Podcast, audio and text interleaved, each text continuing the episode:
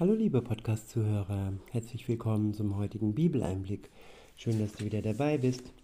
Heute habe ich ein paar Verse aus dem zwölften Kapitel des Römerbriefs und ich verwende wieder die Übersetzung nach oder von David H. Stern. Das jüdische Testament.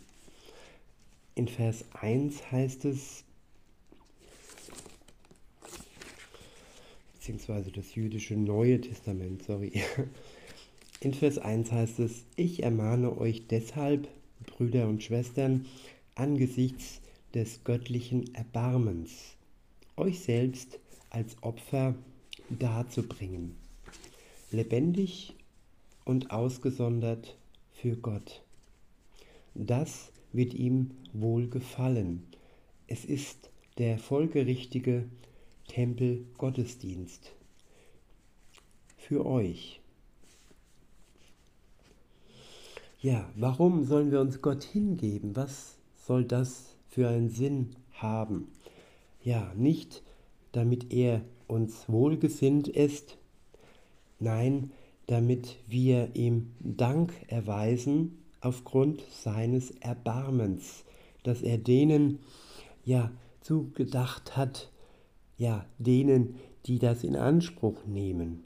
Viele denken, ja, der liebe Gott, der ist ja so, der so lieb und wir können sündigen, wir können ja ein gesetzloses Christentum führen, wir können unsere eigenen ja, Gesetze und Feste feiern, die mit der Bibel nichts zu tun haben oder nur am Rande, aber dann in der Mitte dann eher mit dem Osterhasen oder mit dem Weihnachtsmann. Insofern ja, wir sind ja dazu aufgefordert, uns Gott hinzugeben als lebendiges Opfer und ausgesondert von der Welt, ausgesondert von den Festen dieser Welt und den ja, Gesetzen dieser Welt. Wir sind Gottes Gesetzen und Weisungen verpflichtet und ja, wir leben hier im Abendland und die das Grundgesetz und viele Gesetze dieser Regierung sind durchaus vom, von den Weisungen Gottes bestimmt. Du sollst nicht stehlen, du sollst nicht töten.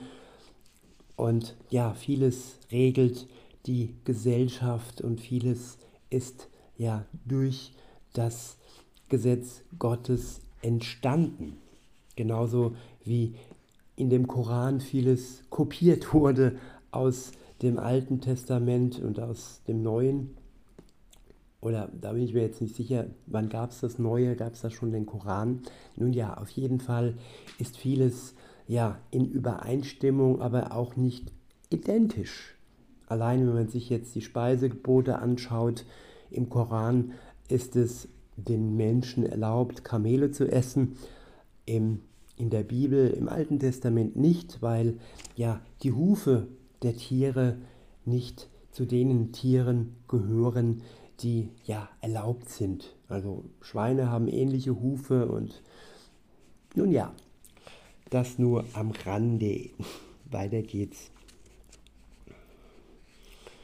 In Vers 2 heißt es, mit anderen Worten, übernehmt nicht die Maßstäbe des Olam Hase und was bedeutet Olam Hase? Das bedeutet die jetzige Welt, das jetzige Zeitalter. Wir sollen also nicht die Maßstäbe dieser jetzigen Welt übernehmen und des jetzigen Zeitalters. Hier ist es besser ausgedrückt, wie ich es eben gesagt habe. Hier steht ja nicht, ja, die Gesetze, an diese sind wir schon gebunden, also es ist nicht so, dass wir nicht an die Gesetze gebunden sind, die jetzt mit unserem körperlichen Wohlbefinden nichts zu tun haben. Darauf muss ich immer wieder hinweisen, wenn es darum geht, dass du deine Gesundheit äh, dem Staat opfern sollst und irgendwie der Masse. Ja, nein, darum geht es nicht. Es geht darum, dass man dem Kaiser oder der Regierung gibt, was ihm zusteht. Und da geht es meistens um Steuern, da geht es um, ja, dass man eben nicht tötet, nicht stiehlt.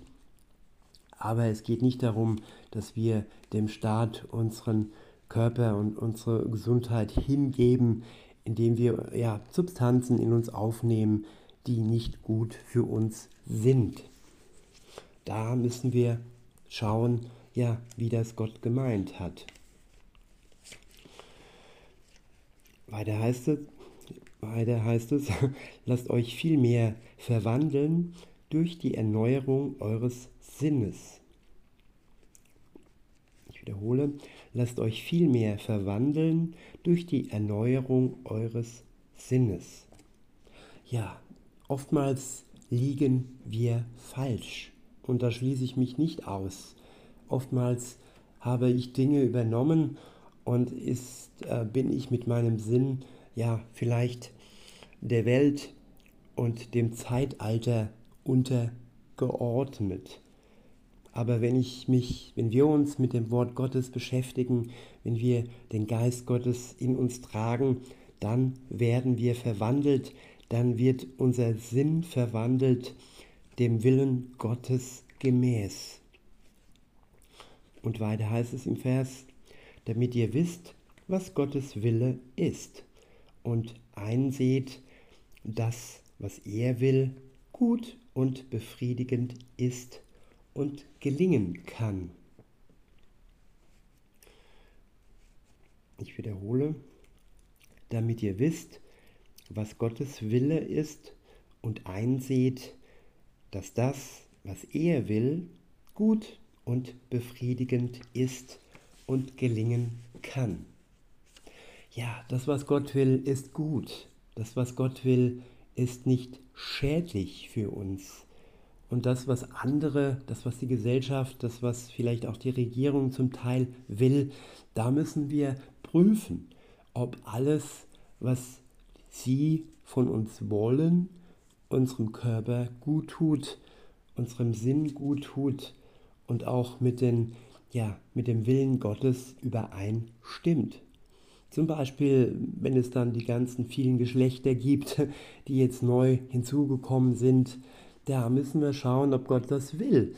Aber nein, Gott möchte das nicht. Gott möchte, dass wir den Mann und die Frau als einzig ähm, ja, von ihm geschaffen ansehen und dass wir auch eine Sexualität alleine zwischen Mann und Frau als das von ihm geschaffen ansehen.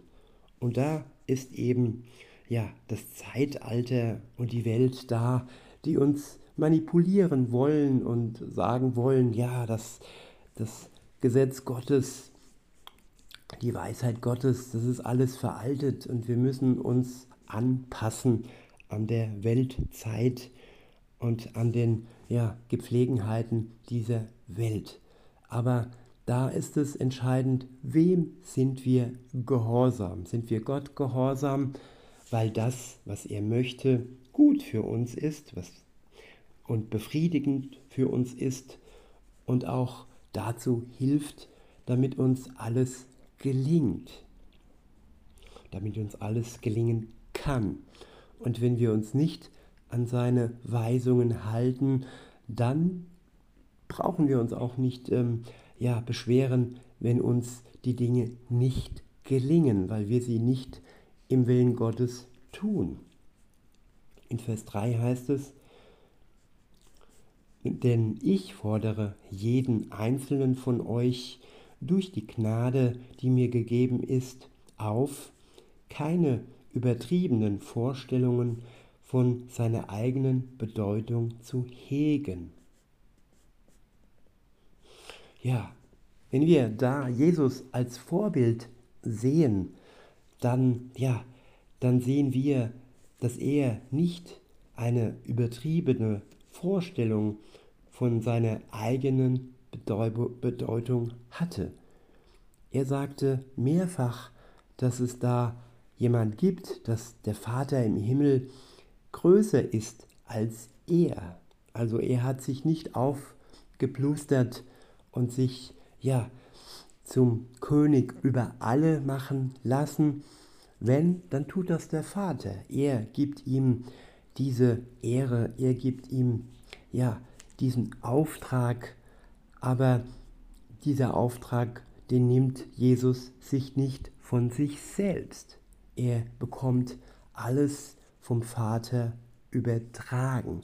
Alle Macht, alle Hoheit, die er, die er hatte und die er ja dann ausfüllt, wenn er zurückkommt in die Welt und dann regieren wird alle Völker und dann nur noch sein Gesetz ja herrschen wird und keine ja ungerechten Gesetze und keine unmenschlichen und der Gesundheit zuwider äh, ausführenden Gesetze ähm, herrschen werden. Noch können die Menschen ja Schwein essen, aber wenn Jesus wiederkommt, dann ja, dann werden sie erkennen, dass das, was gut für den Leib ist und das, was eben nicht als Speise deklariert wurde und das, was verdreht wurde, nicht im Sinne Gottes ist. Es wurde verdreht im Neuen Testament wurde ausgelegt, dass wir alles essen dürfen. Aber damit ist gemeint, wir dürfen alle Speisen essen. Und wenn Schweinefleisch nicht als Speise deklariert ist, dann ja, ist sie nicht gut für uns und dann trifft diese Aussage eben nicht auf das, was nicht gut ist. Und ähm, ja, bei dem Schweinefleisch, ähm, da kann man noch fortführen. Drogen, Alkoholkonsum übermäßig übertrieben und was es alles sonst noch an Giften gibt, ja, die wir in uns hineinführen können. Weiter heißt es dann, entwickelt vielmehr eine nüchterne Selbsteinschätzung, ausgehend von dem Maßstab, den Gott jedem von euch gegeben hat, nämlich Vertrauen. Ich wiederhole, entwickelt vielmehr eine nüchterne Selbsteinschätzung, ausgehend von dem Maßstab, den Gott jedem von euch gegeben hat, nämlich Vertrauen. Ja, und hier können wir wieder eine Parallele setzen Jesus sagte auch, ja, werdet wie die Kinder. Sie haben ein Urvertrauen zum Vater. Sie sind nicht überheblich aufgeblasen, sie ja, machen sich nicht größer, als der Vater ist. Und so sollen auch wir sein. Wir sollen alleine Gott vertrauen und nicht das Vertrauen, dieses sogenannte Selbstvertrauen übertrieben ausleben. Gott vertrauen, darauf sollten wir uns zurücksinnen und das, was die Welt sagt, eben ja, das Selbstvertrauen, das sollte nicht mehr die Bedeutung haben, wie es bei den meisten ist. Nämlich sie erzeugt nur, wenn es schlimm kommt, ein großes Ego und teilweise vielleicht auch sogar einen großen Narzissmus. Weiter heißt es in Vers 4, denn so wie viele Glieder sind, die einen Leib bilden, die Glieder aber nicht alle dieselbe Aufgabe haben.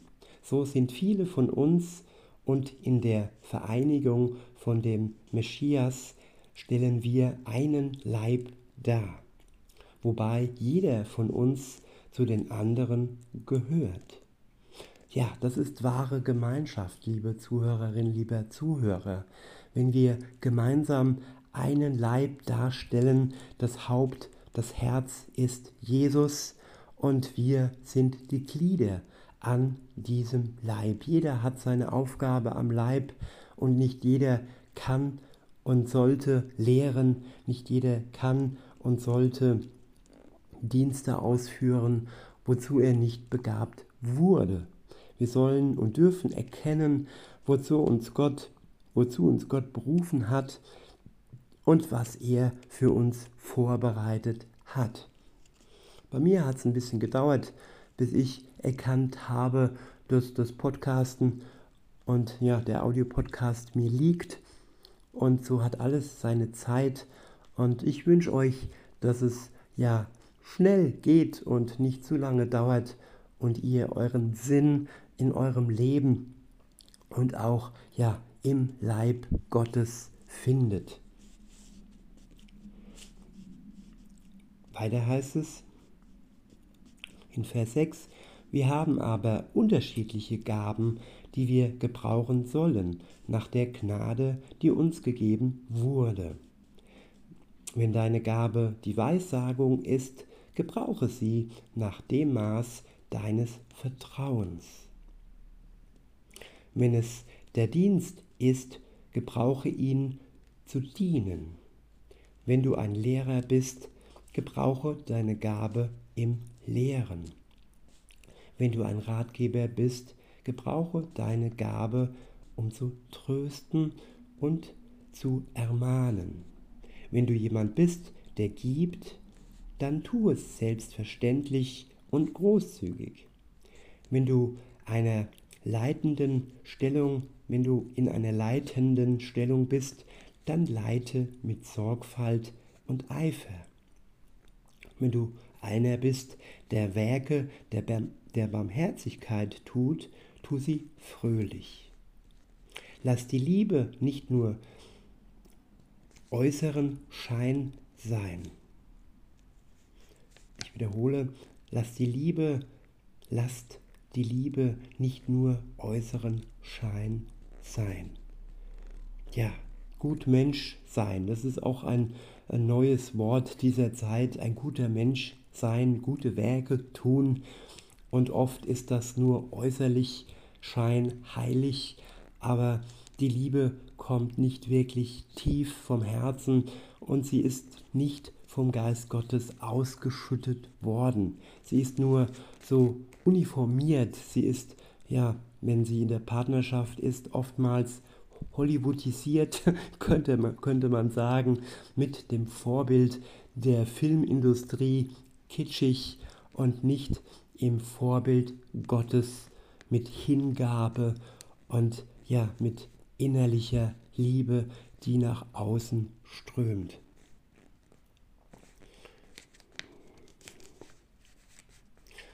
Weiter heißt es, scheut zurück, scheut zurück vor dem Bösen und haltet euch an das Gute. Liebt einander mit Hingabe und geschwisterlicher Liebe und setzt Beispiele füreinander, indem ihr einander achtet. Seid nicht träge, wenn harte Arbeit nötig ist, aber dient dem Herrn mit geistlicher Leidenschaft. Ja, nicht mit menschlicher Leidenschaft, nicht mit weltlicher Leidenschaft, sondern mit geistiger Leidenschaft. Eine Leidenschaft, die der Geist Gottes in uns hervorbringt. In Vers 12 heißt es, Freut euch an eurer Hoffnung, seid geduldig in der Bedrängnis und betet ohne Unterlass. Ich wiederhole Vers 12. Freut euch an eurer Hoffnung, seid geduldig in der Bedrängnis und betet ohne Unterlass.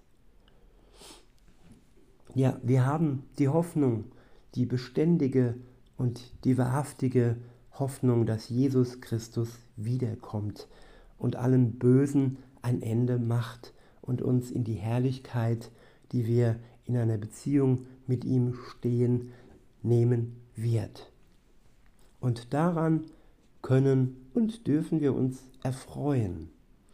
Und in der Zwischenzeit können wir durch die Kraft des Heiligen Geistes geduldig sein, geduldig in der Bedrängnis.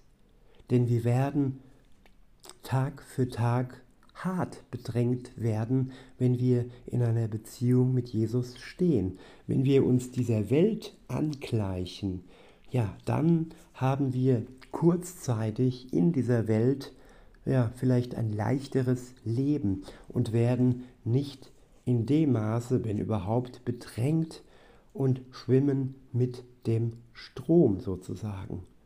Aber diese kurze Zeit des nicht bedrängt werdens, sie ist ja billig und traurig im Vergleich zur Ewigkeit, wo wir dann ja in der Freude Gottes, in der Herrlichkeit Gottes, mit der Anwesenheit Gottes, mit der sichtbaren Anwesenheit Gottes leben können. Also dann lieber eine kurze Zeit durch die Kraft des Heiligen Geistes geduldig sein in der Bedrängnis und dann später in der Ewigkeit glückselig sein mit Gott. Und der letzte Abschnitt des Verses heißt, und betet ohne Unterlass. Das Gebet ist eine mächtige Waffe. Es ist eine mächtige Kraftquelle, indem wir ja in Kontakt treten mit Gott und der Heilige Geist in uns schwingen kann, uns die richtigen Worte gibt, wie wir beten sollen und können. Und ja, Gebet ist wie in einer guten Beziehung, sei es in einer Ehe oder einer Freundschaft, lebensnotwendig. Wenn wir nicht mehr miteinander reden, also beten heißt auch reden mit Gott, dann wird die Beziehung zwischen uns und Gott ja einschlafen und ja immer mehr an, Verbo an Bedeutung verlieren. In Vers 13 heißt es, teilt, was ihr habt, mit dem Volk Gottes und übt Gastfreundschaft. Ja, was wir haben und was wir loslassen sollen, das zeigt uns auch der Geist, dass wir nicht anhäufen ähm, Wertgegenstände, die wir alleine gar nicht ähm, ja, gebrauchen können. Und so sollen und dürfen wir teilen an dem Überfluss, den uns, der uns von Gott geschenkt wird. Andere sagen, ja, ich habe hart, hart gearbeitet für das, was ich habe, aber im Endeffekt haben wir alle alles, was wir haben, von Gott geschenkt bekommen. In Vers 14 heißt es, segnet, die euch verfolgen, segnet sie, flucht ihnen nicht. Ja, wir werden verfolgt werden und wir können die segnen, die uns verfolgen, aus der geistigen Kraft des Geistes Gottes heraus. In Vers 15 heißt es, freut euch mit denen, die sich freuen und weint mit denen, die weinen. Ja, der eine kann dies besser, der andere dies besser, aber die Freude am anderen, an seiner Freude und das Nicht-Eintreten des Neides, das ist eine Fähigkeit, die wir erüben können, die wir uns schenken lassen können. Denn es tut auch gut, sich zu freuen mit dem anderen, wenn es ihm selber gut tut und er Grund hat zur Freude. Und genauso tut es dem anderen gut, wenn wir mit ihm leiden, wenn wir mit denen weinen, die selber im Moment viel Tränen vergießen müssen. In Vers 16 heißt es, seid wach für die Nöte des anderen, haltet euch nicht für besser als die anderen sondern sucht euch Freunde unter den Bescheidenen. Seid nicht eingebildet, zahlt nicht Böses mit Bösem heim, sondern versucht zu tun, was jedermann für gut hält. Ja, das Gute, da sind wir uns einig. Beim Bösen nicht, aber beim Guten, da gibt es keine großen Unterschiede. Alle Menschen möchten geliebt werden, alle Menschen, Menschen möchten nicht alleine sein, alle Menschen brauchen Brot zum Essen, brauchen ja die Geldmittel zum Überleben. Dass wir dies alles brauchen, da sind wir uns alle einig, ob Christ oder nicht Christ.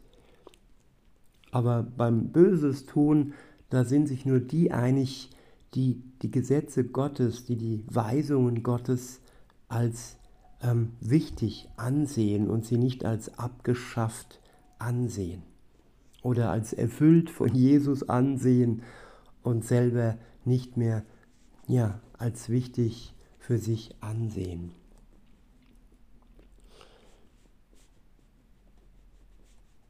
In Vers 18 heißt es, lebt, wenn möglich, und soweit es von euch abhängt, in Frieden mit allen Menschen.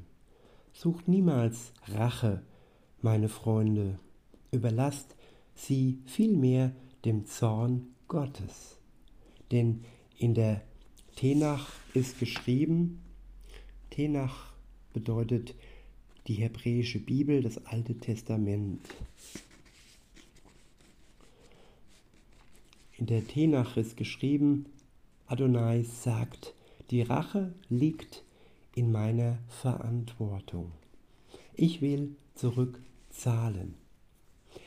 Ja, wir sollen diese Verantwortung nicht übernehmen. Wir sollen nicht Rache üben, denn sie liegt nicht in unserer Verantwortung. Rache ist wichtig und nötig, sie dient der Gerechtigkeit. Aber da, wo Rache ausgeübt wird, das entscheidet Gott. Denn wenn jemand zu Lebzeiten seine Sünde bereut, dann fällt auch die Rache für ihn weg. Dann steht er unter der Gnade Gottes und er wird erlöst und befreit von seiner Schuld, die normalerweise ja die Rache gefordert hätte. In Vers 20 heißt es, im Gegenteil, wenn euer Feind hungrig ist, speist ihn. Wenn er durstig ist, gebt ihm etwas zu trinken. Denn wenn ihr das tut, werdet ihr glühende Kohlen der Scham auf seinem Haupt anhäufen. Lasst euch nicht vom Bösen überwinden, sondern überwindet das Böse mit Gutem. Ich wiederhole den letzten Vers für heute. Lasst euch nicht vom Bösen überwinden, sondern überwindet Böses mit Gutem. Mit Gutem, das Gott vorbereitet hat, mit Gutem, das wir aufgrund des Geistes, der in jedem Christen lebt, tun können keine äußerliche guten Werke, sondern herzliche und liebevolle gute Taten aus Dankbarkeit heraus, nicht aus Angst, dass wir in der Hölle landen, nein, weil Gott zuerst der Gute war und uns Gutes getan hat, uns gnädig ähm, ja, gezeigt hat und uns unsere Schuld vergeben hat. In diesem Sinne, liebe Zuhörer, wünsche ich euch noch einen schönen Tag und sage bis denne.